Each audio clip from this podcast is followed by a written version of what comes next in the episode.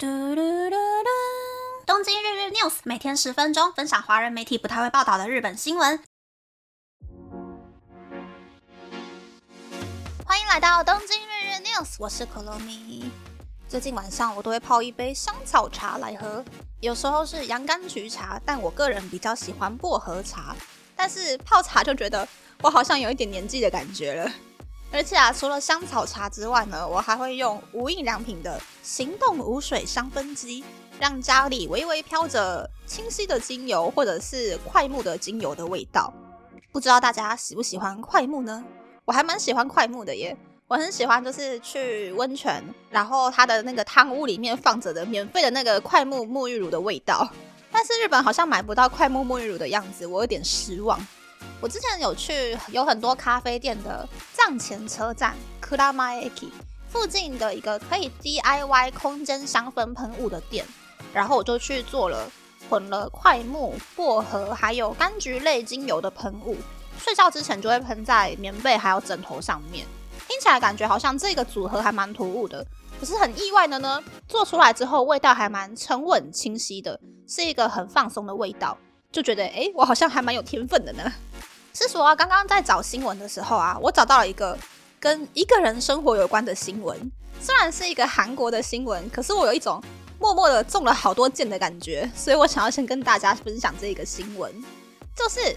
IKEA 前几天公布了针对全世界三十八个国家，一共三万七千四百二十八名消费者的问卷调查。对于一个人在家觉得很开心吗的问题呢？全世界平均有百分之三十的人表示同意，而美国有百分之三十一的人表示同意，瑞士有百分之三十三的人表示同意，日本有百分之三十五的人表示同意，新加坡有百分之三十九的人表示同意，韩国则是有百分之四十的人表示同意，是世界第一名。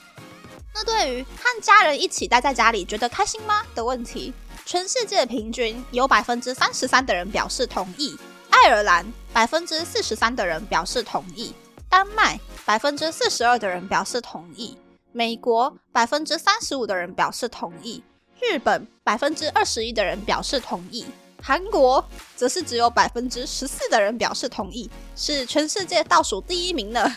看得出来，韩国人好像还蛮喜欢一个人待在家里的吧，而且。从其他的问题来看呢，韩国人一个人待在家里，并不是忙着做家事或者是装饰家里，而是一个人待在家里睡觉。这整个就是就是我的生活啊！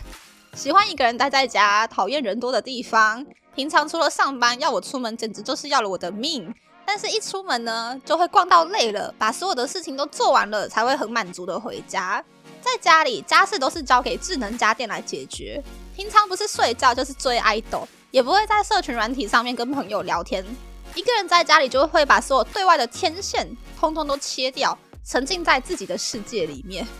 不知道发展成这种生活形态的原因呢？是因为我平常接收到的压力太多了呢，还是接收到的资讯量太多了呢？还是单纯呢？我就是内向，我就是懒。可是我以前在台湾，好像虽然也差不多这样子，可是也没有到就是把天线都切到一条都不剩。所以我好像。要来好好的反思一下自己现在的生活到底是出现了什么状况，怎么那么内向，那么自闭啦？那下一个呢，就是认真的新闻了，就是昨天东京出现了四点八级的地震，我家这一边震度刚好是三级，但是真的不夸张哦，我第一次体会到被地震震起来的感觉，是真的还蛮可怕的。这次地震呢，地下晃得很大力，我想说，哎，该不会有四级吧？但是还好，晃的时间比能登地震还要短。我还在想说，要不要起来逃跑的时候，地震就已经先结束了。然后刚好礼拜六呢，就有一篇探讨首都直下型地震，也就是震央发生在东京都地底下或是东京都附近的七级以上的地震的新闻。我来挑一些重点介绍一下。首先是呢，从江户时代到大正时代的关东大地震为止。首都圈最高的记录呢，是曾经发生过七点三级的地震。而专家学者推测，最近三十年，日本发生首都直下型地震的几率高达百分之七十。如果发生地震，最糟糕的情况就是有六十一万栋房屋全毁或是烧毁，两万三千人会失去性命。日本的经济会损失日币四十七点四兆元，大约是三一一地震的二点八倍。地震之后可以预期到交通网络大乱，超市还有超商的食物库存很快就无法供应给众多的人群。住在高楼公寓的顶层住户们，大概有一个礼拜的时间没有办法坐电梯。地震之后立刻就会变成陆地上的孤岛，所以在地震发生之前，要先准备紧急粮食，社区以及家庭都要做好事前的准备。嗯，大概就是这样的内容。总之呢，昨天的新闻看起来，我觉得那个震央还蛮罕见的，在那个附近发生地震的次数其实还算比较少。而且东京也还蛮意外的，就是这一次震的还蛮大的，外加能登地震才刚刚发生嘛，所以日本人、东京人对于昨天的地震其实感觉上还蛮紧张的。在能登地震过后，其实网络上都出现了很多介绍可以放在家、放在办公室或是放在随身包的避难用品。我简单的来介绍一下，放在家里的东西呢，首先就是饮用水还有食物，大概可以准备一个礼拜或是十天的分量。再来是可以准备收音机、大容量的行动电源，还有暖暖包，以及临时厕所。临时厕所就是当家里的水塔或是水管没有水，不可以冲马桶的时候呢，就铺在马桶上面，可以吸收水分，之后可以丢到垃圾桶里面的临时厕所。这个东西呢，如果有准备的话，会非常的方便。那放在办公室里面的东西呢？因为日本的法规有规定，如果出现很大很大的地震呢，基本上，嗯，家里距离公司的距离是十公里以内的人，当天可以走路回家；又或者是家里有老人、小孩、有动物必须要照顾的人呢，即使你住在十公里以外的地方，你也可以走路回家。那如果你就是住在十公里以外，而且也没有紧急性一定要立刻回家的人呢，当天的规定是必须要在公司里面留宿一晚的。所以放在办公室里面的东西，基本上只要可以撑过一个晚上就可以了。那水还有紧急粮食的话，依照法规，公司都有帮你准备好了。但是你自己可以另外准备，就是像卫生棉、干粮、小毯子、小枕头之类的东西。那爱穿高跟鞋的人呢，可以放一双平底鞋还有袜子在公司里面。当第二天可以走路离开公司回家的时候呢，会比较方便一点点。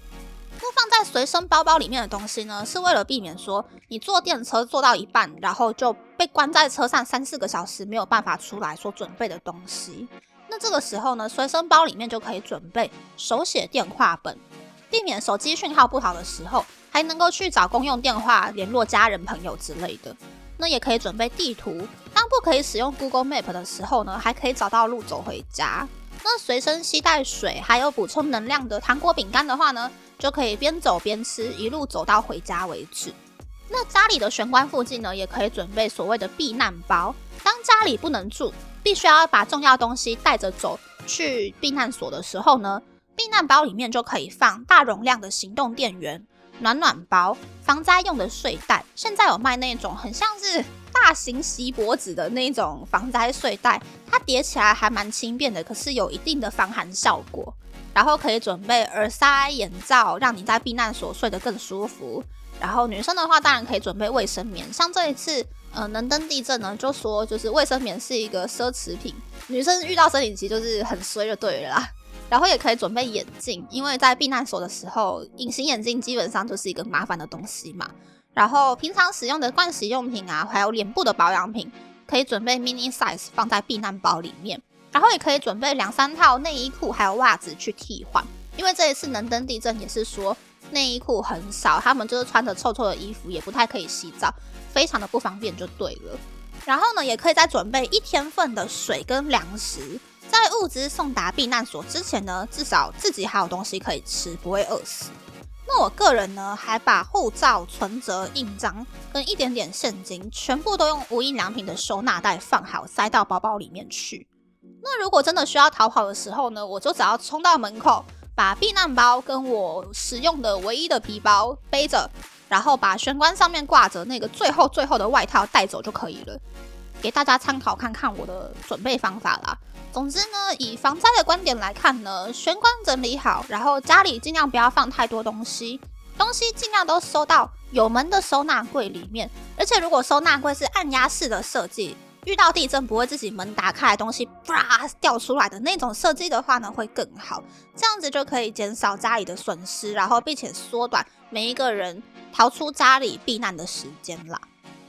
那么，那么这次的分享就到这边，不知道大家喜不喜欢这样的节目呢？欢迎大家留言和我分享你的想法。喜欢这个节目的朋友，可以在 Apple、Spotify、上 KKBox、First Story、Mixbox 等 Podcast 平台和 YouTube 订阅《东京日日 News》，多多按赞、评分，或是在上岸想要赞助这个节目，还可以在 Instagram 追踪《东京日日 News》Day Day Talk 的账号哦。拜拜。